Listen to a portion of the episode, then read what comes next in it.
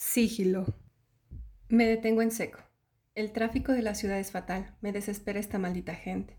Siempre he querido vivir en un poblado pequeño, pero no lo he podido hacer por mi trabajo, aunque elegí esta carrera justo por eso, porque según me daba la oportunidad de salir de aquí. Hola, buenos días. Con este frío y con este clima se me antoja un café. ¿Kirá?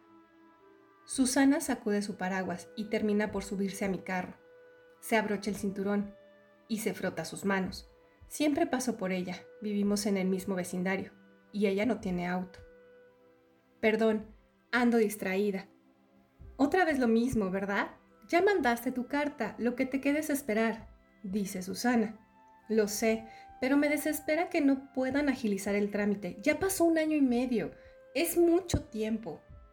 Entiendo que no te gusta esta ciudad, pero tampoco es horrible. Puedes salir de noche y hay museos. Lo que te falta es ver el lado positivo. Ya me cansé de ver el lado positivo. Quiero irme de aquí. A ti no te han tocado las cosas que yo he visto. Sé lo que piensa, que yo elegí ser policía, y no es nada agradable. La verdad vi oportunidad en este sector. Hay buena paga y buenos bonos. Cuando ingresé, la corrupción había bajado enormemente la tecnología ayudó porque crearon a unos robots que hacían el trabajo peligroso. De hecho, en un principio todo fue de maravilla. La gente se sentía segura.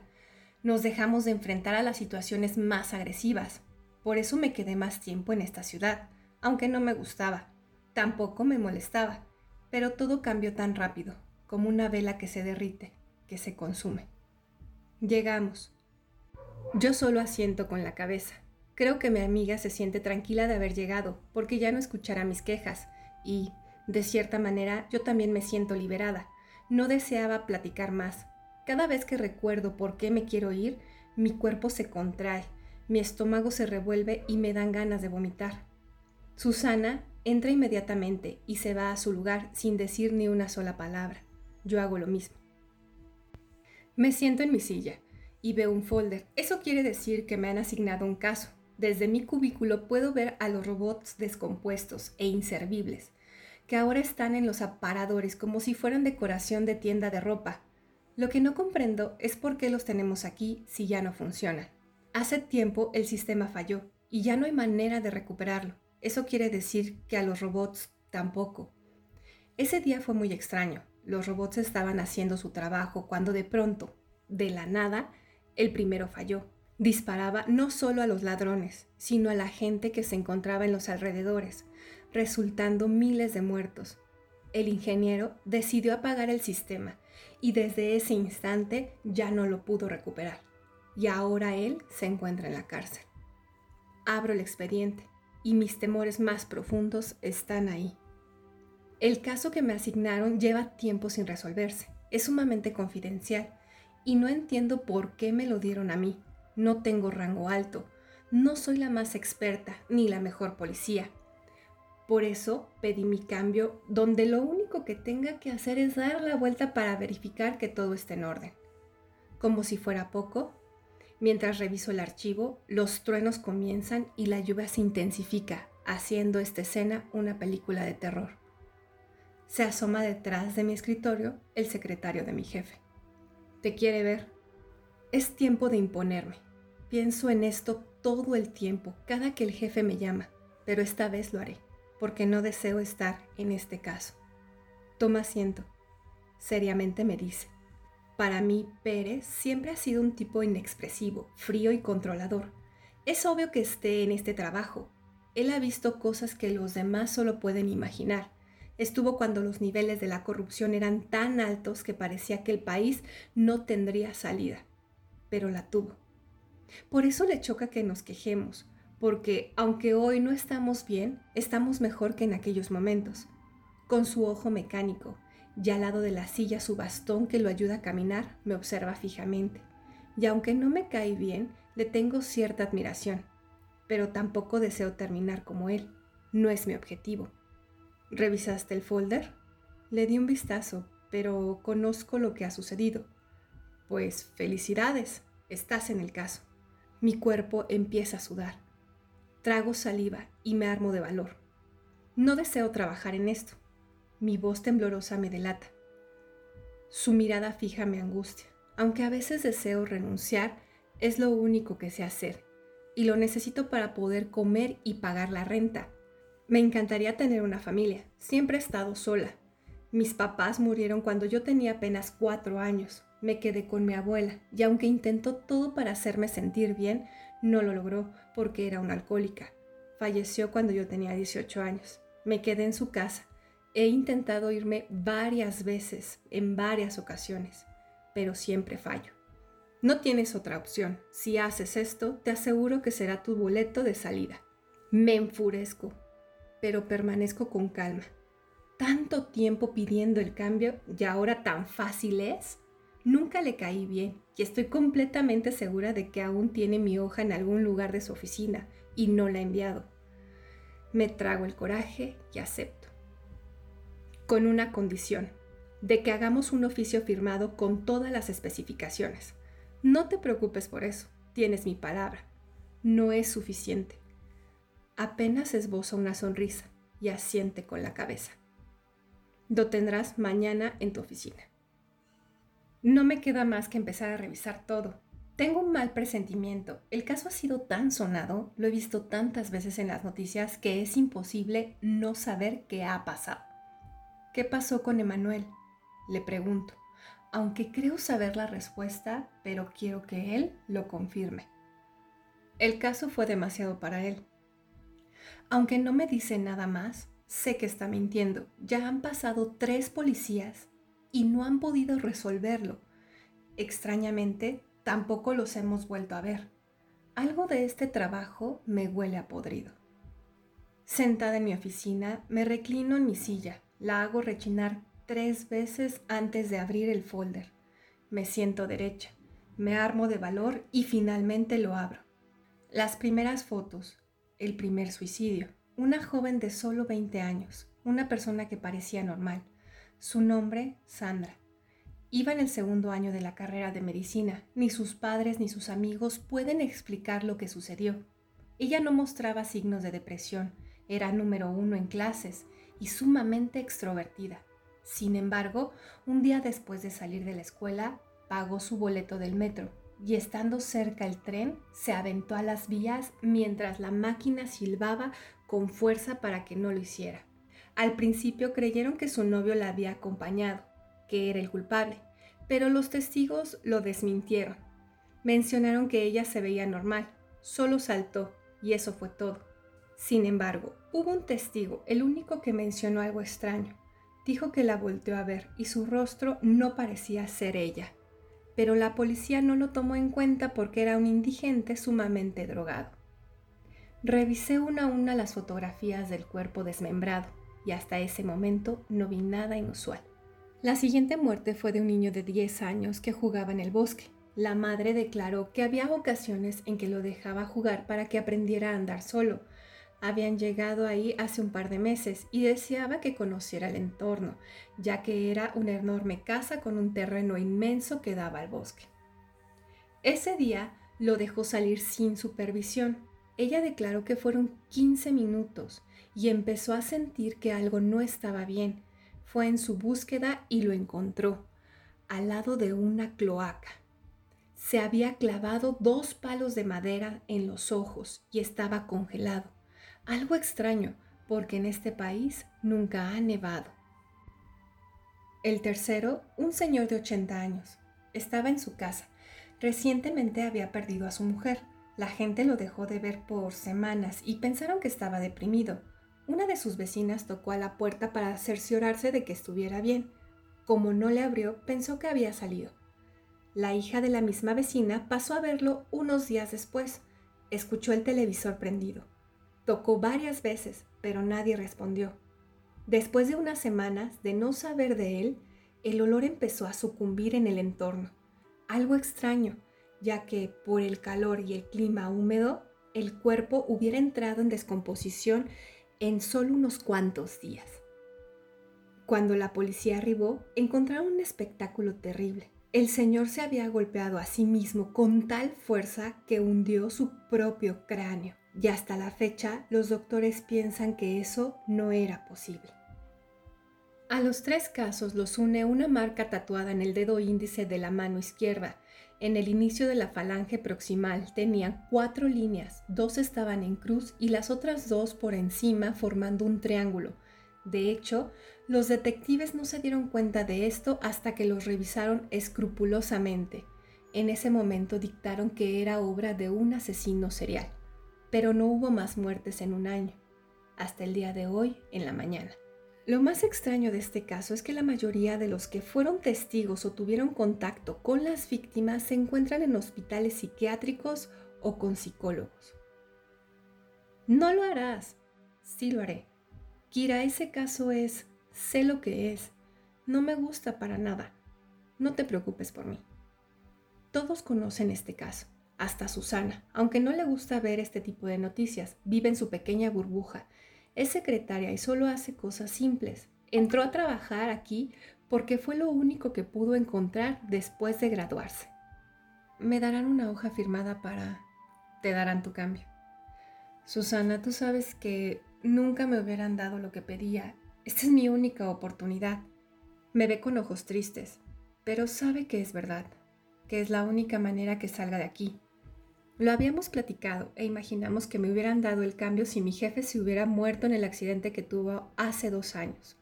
Aunque lo decimos en broma, al final sí pensábamos eso. Si estás decidida, sabes que cuentas conmigo, pero no me platiques nada de lo que vayas descubriendo. Sabes que no lo puedo hacer. Susana da la media vuelta y se va a su escritorio. Y aún puedo sentir que me mira con preocupación. Regreso a lo que estaba, reviso las fotos lentamente y la tarde cae suave. Los colores se van desapareciendo, dejando entrar la noche. Sin embargo, el ruido de los carros no deja de escucharse. Hola, hola. Es el compañero que me han asignado. Ha estado en el caso mucho más tiempo. Es uno de los mejores detectives. Tiene varias medallas, pero aún así no ha podido dar con el clavo. Salimos en tres minutos. Me habla con ese aire de superioridad, como si fuera más que yo, aunque sé que lo es, pero no me agrada su tono. Me trago las ganas de decirle lo que pienso. Tomo mi chaleco, meto mi pistola USP Expert 34 en el cinturón policial y mientras camino termino de colocarme el chaleco antibalas. Te estoy esperando, dice Raúl molesto. Me tengo que regresar por mi chamarra e impermeable. Parezco principiante. Lista, Tuerce los ojos, pero no digo ni una sola palabra, y avanzo hacia la puerta. Volteo a ver a los robots. Me da coraje que estén allá y yo haciendo su chamba. Son las 7 de la noche, la lluvia no ha cesado, y es obvio porque es la temporada. Miro una casa desde el parabrisas, se ve borrosa. Apenas si la vislumbro. Lo que sí sé es que es uno de los mejores vecindarios de la ciudad. En este lugar nunca pasa nada, o más bien dicho, Nunca pasaba nada. Llegamos. Bajo del carro y suspiro. Lo que veré no será nada grato. Los policías aún no mueven el cuerpo y han dejado todo en su lugar esperando obtener una respuesta. Al entrar percibo un olor putrefacto. Las moscas decoran el lugar. Los platos de la cena todavía están sobre la mesa con comida que aún no se echa a perder. La lluvia afuera cae a chorros. Los truenos comienzan y lo que faltaba, se va la luz. Prendo la lámpara de mi celular y camino hacia la cocina tratando de encontrar alguna pista, algo que se les haya olvidado. Los trastes que ocuparon para hacer la cena están limpios, todo ordenado. Solo algunas especias están fuera de la alacena. Esta casa parece sacada de una revista de arquitectura moderna, pero este tipo de decoración siempre se me ha hecho frío y sin chiste. La mayoría de las cosas son de color blanco, lo que me recuerda una sala de emergencias. Y entre todo ese blanco, en la sala estaba el cuerpo con las piernas abiertas y los brazos extendidos, bañado en sangre como si hubiera explotado. Todo lo que veo en la escena está mal. El cuerpo tiene un estado de putrefacción avanzado y en este estado la actividad de insectos es reducida, pero aquí había insectos y la sangre está fresca, me acerco y ahí está la marca en el índice de la mano izquierda. Raúl me observa de cerca, espera mis reacciones, pero en esta escena no hay una explicación lógica. ¿Qué piensas? Que lo que veo no es coherente. dime otra cosa que no sepa. Me quedo callada sintiendo presión de su parte. Se desprendió con sus dedos la piel de su cuerpo. Sí. La marca está en su dedo índice como en todos los otros cuerpos. Estoy repitiendo lo que ya sabe, así que no me hace caso y se aleja. Se queda revisando una y otra vez la escena, y creo que tampoco ha encontrado nada. Me acerco a uno de mis compañeros para averiguar lo que sabe. Te acabo de enviar el informe que hice de todas las personas con las que platiqué, me dice con tono frío y sin siquiera mirarme. El tiempo pasa rápido. Los forenses recogen el cuerpo, pero todo lo demás queda intacto.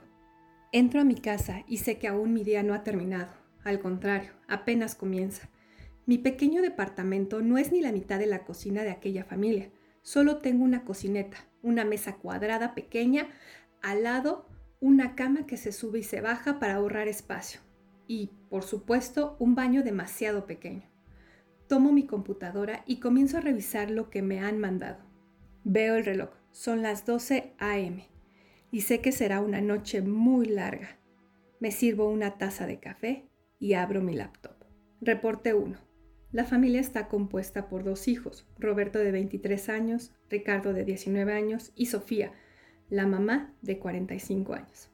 Sofía declara, era como cualquier día normal, mi esposo llegó a cenar alrededor de las 7 de la noche, por lo regular cenamos separados, pero este día era especial, ya que mi hijo sacó buenas calificaciones y queríamos sorprenderlo con una de sus cenas predilectas. Cuando llegó mi esposo lo vi un poco extraño, como ausente. Le pregunté si todo estaba en orden y me dijo que sí. Ya en la cena se comportó de una manera normal. Empezamos a platicar del día a día y de pronto se paró. Pensé que iba al baño, pero no fue así. Ricardo declara. Mientras platicábamos mi mamá sonreía por mis calificaciones y en ese momento le pedí lo que más deseaba, que era una consola nueva para jugar. No escuché ningún sonido, pero mi papá no volvía. Ya habían pasado unos minutos, la verdad no sé cuántos exactamente. De pronto mi hermano se levantó precipitadamente. Roberto declara, mi papá no volvía, ya había pasado más de 15 minutos. Mi hermano y mi mamá no se dieron cuenta del tiempo porque estaban platicando con mucho empeño. Sentí que algo estaba mal y fui a buscarlo. Empecé en el baño y continué en la cocina. Pasé por la sala y lo vi de espaldas, sentado en el sillón más grande. Al principio no distinguí lo que tenía en sus manos. Estaba oscuro, pero me acerqué despacio y vi cómo mi papá se estaba arrancando la piel junto con los intestinos. Después de leer todos los informes que me mandaron, quedé igual que los demás. Lo único que ligaba las muertes era la marca en el dedo índice. Pero, ¿qué orillaba a las personas a suicidarse de tal manera? Nadie en su sano juicio haría algo así. Me quedo pensando en drogas porque ahora hay tantas y tan variadas que pueden orillarte a eso, y estando tan elevado puede que no sientas el dolor. Dibujo en una hoja el símbolo y por primera vez desde hace muchos años caigo de nuevo en mi vicio. Tomo la cajetilla de cigarros que había guardado debajo del lavabo y me salgo a la puerta de mi casa. Me siento en las escaleras de mi edificio. Le doy el primer sorbo y llega la relajación. Veo una y otra vez esas cuatro líneas, una en cruz y las otras dos por encima formando un triángulo. Bajo la hoja y me sorprendo, porque este dibujo se parece al que está grafiteado en el edificio de enfrente. Le saco una foto y hago la búsqueda en internet y aparece esta información. El sigilo de Lucifer también es un símbolo utilizado mayoritariamente por los satanistas. La imagen data del siglo XVI, según el Grimorium Verum, un libro que muestra y explica cómo se llevan a cabo los pactos con espíritus. Explica también gran diversidad de fórmulas mágicas y la relación y el papel que desempeñan los sellos. Se cree que el libro fue escrito por un egipcio de nombre Alibek. Antiguamente se utilizó para ayudar a una invocación visual del ángel Lucifer. El símbolo contiene varias características de las que muy poco se saben con certeza. Al siguiente día llego a la oficina y le muestro a Raúl lo que descubrí. ¿Cómo lo supiste? Levanto la ceja como si hubiese descubierto algo muy importante. Al final, él no tiene que saber cómo lo descubrí. Me gusta esta sensación de tener el control y el poder de haber averiguado algo que nadie pudo hacer, pero sé que fue pura coincidencia. Raúl se agarra la cabeza porque este caso se ha vuelto más complejo. Investigar a todas las sectas de la ciudad será un reto.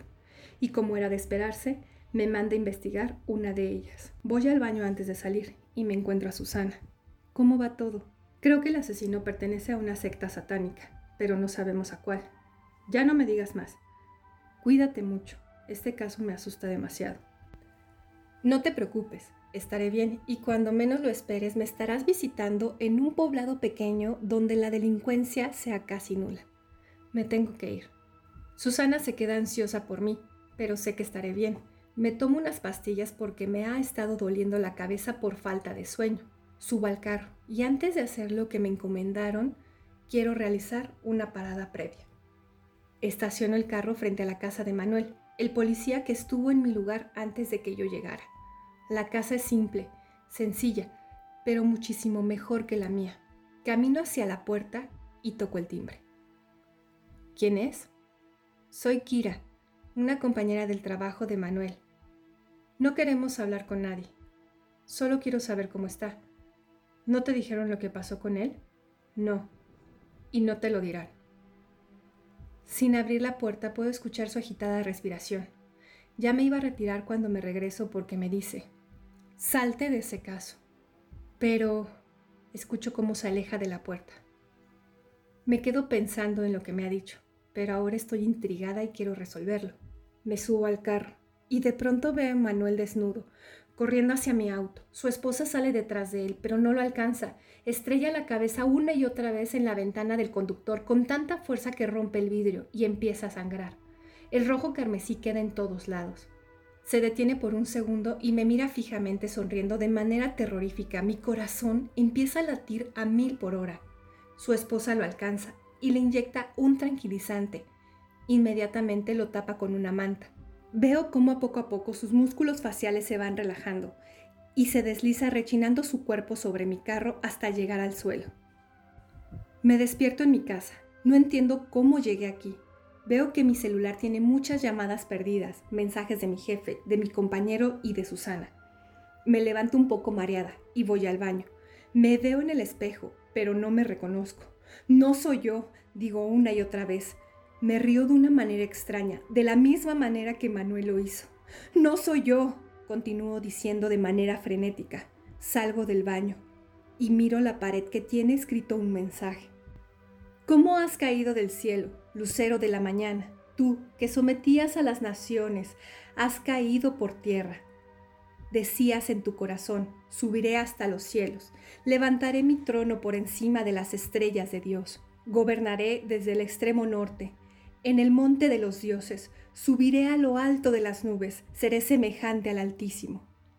Pero has sido arrojado al sepulcro, a lo más profundo de la fosa.